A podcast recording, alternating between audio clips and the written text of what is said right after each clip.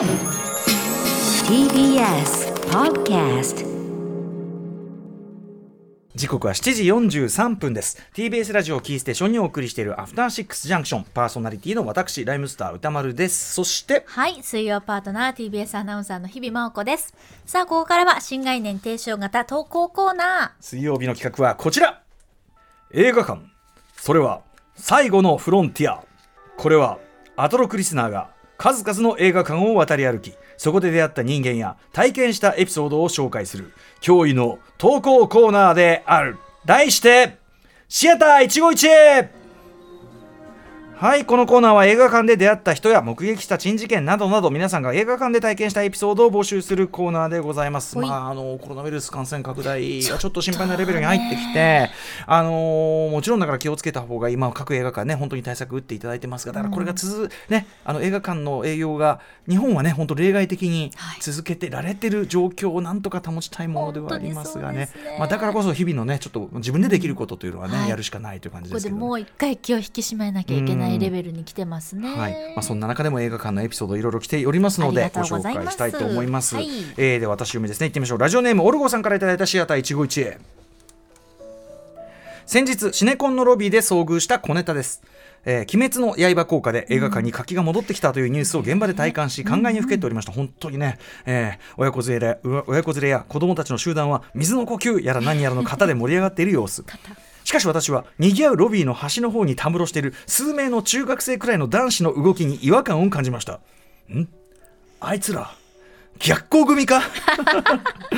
わかります。自分が今中学生で友達とテネットを見た後は絶対後ろ向きに歩くでしょうし 奇妙な殴り合いのふりもするでしょう。おあつらい向きに全員マスク装備です。しやっぱね逆行のところはマスクしてる、えーそんなバカっぽくも微笑ましい日常が早く戻ってくるといいなと思います。いや映画館って本当にいいものですねはい、ということで、あのーまあ、鬼滅でね、まあ、キャキャキャキャやってる横で、でもテネット組もいるという、だから中には逆行してる組もいて、でも本当にあのテネット僕見たとき、本当に中学生っていうか高校生だからやってましたからね、男の子たち。あの後ろ向きにトイレ入っててトイレね。かわいいな。絶対やるよ、それはやるよ。やっぱり真似し私なんか中学校男子23、人組、ええやっぱりあのプレイバック・ザ・ムービーだと思うと、うんうんあのあれですねあのラプソディボヘミアン・あのボヘミアンラプソディ。の時にやっぱずーっとフレディ・マーキュリーやってるやって男子た？これ。ずーっとやってた俺も一時期期フレディ・マーキュリーのね、動きばっかりやってる時期ありましたもん。ありましたね。もうずーっともう終わってからずーっと帰らない帰らない帰らずにずっとやって帰。りなと思いながらもどんどんバンとか言って多分誰かに加わってほしかったんだなと思いながらちょっと見てましたけど可愛いなと思ってえ日比さんもついそういうさ、はいこう出てきた後に真似しちゃったとかないの？そういう。あでも私基本的に、うん。あちょっと基本的にとか言ってちょっとやばいこと言いそうになったんですけど、なんすか？あの街を出たらその世界だと思ってるんで、もうその映画の世界、そのはい。劇中の世界が広がってると思ってる。そうだから「シン・ゴジラ」を見た時はやっぱりうんああると思いました、ああれ街ががある。街ちゃんと復興した。はい、でも 石原さとみの気持ちで来るわよみたいな。ザラどこつって。ザラだから。ザラどこなんですザね。ラザラ。うんザラあるなんですね。ああそう。基本的にやっぱ恋愛のお話を見たらやっぱシャラメはどっかにいないかねと探すし、はいはい。何かこうやっぱりそっちのモードなんだ。お土産持って帰りますまあでもでもそれいいこと。ねでもそういうもんだよね、映画ってやっぱその浸ってるからね、その時は現実だと思って見てるわけだしね。はい、一人でやってますそれは。だから。いいね。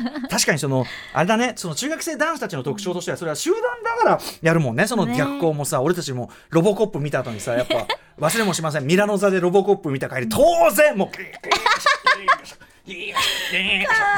もうそれやるんだよ。一人じゃやらないよそれは。そうそうね。一人じゃやんないからさ。あとやっぱ映画友達と見た後ってちょっと恥ずかしいんですよなんか。あわかる。ね。あのなんつうの？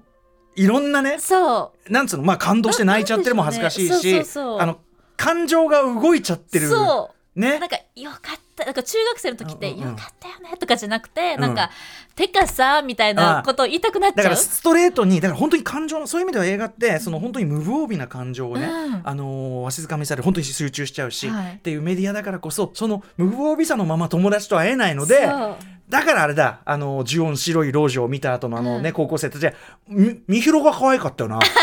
そこに行くっていうね。みひろがみひろが可愛かった。とりあえずそこに行くね。第一声それかお前っていう。そう。何かを取り繕っているしか見えねえぞみたいなね。本当に本当に。あー。そうそうそうまあ、もっといやさすぐは話したくない時もあるもんね。私が感動してても、うん。友達が感動しなかったらどうしようとか。いやだから結局映画人と行くとその煩わしさよ。そうなの一緒に見た人が自分と同じとエモか分かんねえじゃん。だってさこっちが泣き晴らしてんのになんかねなんてなったらさなんかつまんなかったよねって言われた瞬間もそうだよ、このグラントリノという映画ね あの宇垣さんのね宇垣総裁のベストワンムービーでもあるグラントリノを見た後に感想の違いから別れたカップルを私は知っている。ギャー。うん、だからやっぱそういうことやっぱあるから、ね、逆もまただよね。だからそのこっちはなんだよクソじゃん、うん。だよそうそうそう。食ったらねとか思ってたらもう泣いてたりしたら泣くのはいいんだけど、うん。なんかね。なんかああそうなんかこあここには壁があるってうん。思っちゃう、でもそんなのあるのは当たり前で。絶対なんですけどね。そうだからやっぱやっぱ映画一人じゃね？そう後からやっぱ後からつうん。あのこう後から共有するのがいい私も映画は絶対に。でもそういうこうやれテネットだ、うん。そういうこうみんなでキャッキャがロボコップの真似するとかそういうそういうのもあるからやっねぱ「ハリー・ポッター」見た後はなんかこう手でガッてやりたくそれこそ本当にあの自動ドアですよ。うんうんババラウィンガーデムレッあそうそうそうドスターバーンバってね。そう、うん。俺。違う打つのセンサーだっつのって言いながら、あと俺が最近もやるだからですよ。そのあのアマゾンとかネットフリックスが一瞬こう固まってこうくるくるってちょっと待ってみたいなちょっと待ってになってなかなかないなってところにしかるべき人見てバッて手をやってその瞬間動き出すと何回嬉しい。はいできた。で何回かやってるうちに確実になるんで あのーほぼほぼこう超能力気分が味わえるみたいなね。そうです楽しい楽しい生活の知恵です。ライフハックですね。これがまさに。寺澤さんもおっしゃハークホークさんも言ってたけどね。えーということでありがとうございます、ええありがとうございます。大久保さんもう一発ぐらいいける？いっちゃおうか。はいえーじゃあこれは日比さん読みでお願いします、はいラジオネームレイレイレイラさんからいただきました私は外資系の会社勤務でコロナ前までは年に数回のインド出張がありました、うんうん。出張での楽しみは何といってもインドの映画館で日本公開前の映画を見ることです。うん。インドの映画館はふかふかのリクライニングやフードやスナックのラインナップも豪華でへ座席まで運んでくれたり。日本と比べると格安の料金かつ全然違う鑑賞文化を体験するのも楽しく毎回がシアター一期一会です。羨ましい、うん。昨年の10月にもインド出張がありその時のお目当てはアカデミー賞関連作品やホテルムンバイを現地で鑑賞することでした。うん。ところが映画館のチケットカウンターにてホテルムンバイはここではヒンズー語の吹き替え版の上映しかないことが判明。代打として私が選んだのは「アナと雪の女王2」でした。うん。3D 上映で日本円でおよそ1000円と言われインドの料金体系にしては高いなと感じつつチケットを買い映画館に入りました、私はワクワクしながらキャラメルポップコーンを抱えて席に着きました。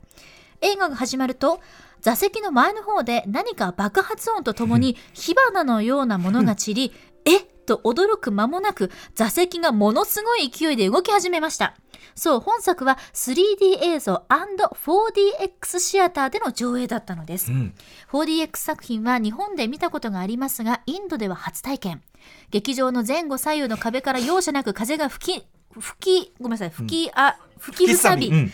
えー火花が散りそして天井から水が降ってくる水が降ってくるスタイルで私は座席から落ちないようにポップコーンをぶちまけないようにするのに必死でした特にエルサが荒れ狂う海の上で馬を乗りこなすシーンは自分は一体何のアトラクションに乗っているんだと思うほどの激しさ寒いし濡れるしエルサが氷河を越えた時には自分もぐったり疲れ果てていました。どんだけ激しかった あの曲のごとく。疲れた声だったんだ、はいうん。しかしインドの方はさすがに慣れているのか 4DX 上映を乗りこなしながら歌ったり応援したり大いに楽しんでいます。途中後ろの席の若者3人組のところにえ唐突なタイミングで水がブシャーと降ってきましたが、うんうん彼らは「ワッツ!」と叫びながらもゲラゲラ笑っていました、うんさらにラスト近くのシーンでエルサがアナに「Do you wanna build a snowman?」と尋ねた時に、隣の席に座っていた女性が間髪を入れず Yes, we do! と叫んだのです、うんこんな楽しい体験ができるなんて代打のつもりだったけどとこの作品を選んで本当に良かったと思いました、うん。いや映画館って本当にいいものですね。いやーこれ やっぱさその当然インドねもちろんその映画大国ですから、はい。だから映画館の環境もこういう感じですごくね日本とは違った形ですごく充実してるっていうのもね発見ですし、あのまあ 4DX もちろん日本も 4DX あるけど、うんこんな激しくないもんね。だって水ブシャーじゃないですし。まずさ日本の 4DX ってちゃんと荷物預けてであのシートベルトしてみたいな、ちゃんと安全対策あるけどさもうその知らぬ間に始まるはありえない上に 火花もないねひ え？火花が散り風が吹きせて、天井から水が降ってる。これ座席の保全が大変だよこれ。どうこれ劇場の維持も大変でしょうね。本当だよ、そうそうそう。ね毎回大変びしょ水浸しになっちゃってね。ねしかもね水ブシャーってきてもワッツで笑っちゃうって慣れてるんでしょうね本当にね。だからそういうもんだってちょっとだから確かに一種アトラクション的にねうん。楽しむものってことになってんですかね。だってこれエルサはこれ馬に乗ってるシーンそんなそんなあのさどっちかというとねあのこうじね追い求めてわーってこう行くっていうそんなさその荒波を乗り越えるのが目的っていうかそこは主眼のシーンじゃない、うん。うん。確かね心の荒波はね感じましたけどもそうですかそうですか。4DX は大体僕僕あの今まで1回しか見たことなくて、ああいう上昇って、えっと「アメージング・スパイダーマン」の2だったんですけどあーのー大変そうでも。そう。ででねやっぱでも日本のそれだからもちろんこのねあのレイレイレイラさんが見たほどは激しくないはずなんだけど、でもやっぱ眼鏡は眼鏡ずれちゃって。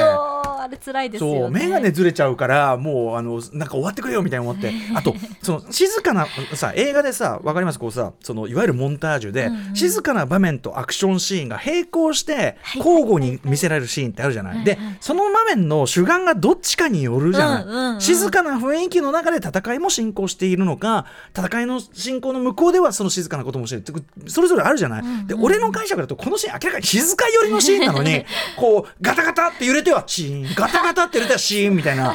もう全然なんか集中できなくてだからその作り手のさ図ってどのぐらいこうそう気になりますね。ね。これ 4DX 私も「トイ・ストーリー4うん、見」た。でそれしかなかったので、うんうんうん 4DX 見たんですけど、はいはもうちょっとびっくりしなかなか集中できないみたいなね。どこさ確かに視点の置きどころっていうのは、もうこの動きに合わせなきゃいけなくなっちゃうから、とかさ。難しいですよね。あとだってこのさインドの方式ねこの水田火花だっていうのと日本のそれは明らかに違うわけだから、うん。世界統一でもないわけじゃん。つまりだから作者の意図ってどのぐらいっねえねて感じがしますよどうなってんだろう気ねになるなでもそれはそれとしてやっぱりこうインドらしいね、うんインドならではの日本では味わえない映画体験できたっていう意味ではね、まあ、ノリは当然日本より 絶対いいでしょうからねね各席はね。はいといったあたりでありがとうございます。あシアター一期一会まだまだメール募集しております。はい、宛先は歌丸アットマーク tbs.co.jp までです。メールが採用された方には番組ステッカー差し上げます。以上、新概念提唱型投稿コーナー、本日水曜日はシアター一期一会でした。After Six Junction.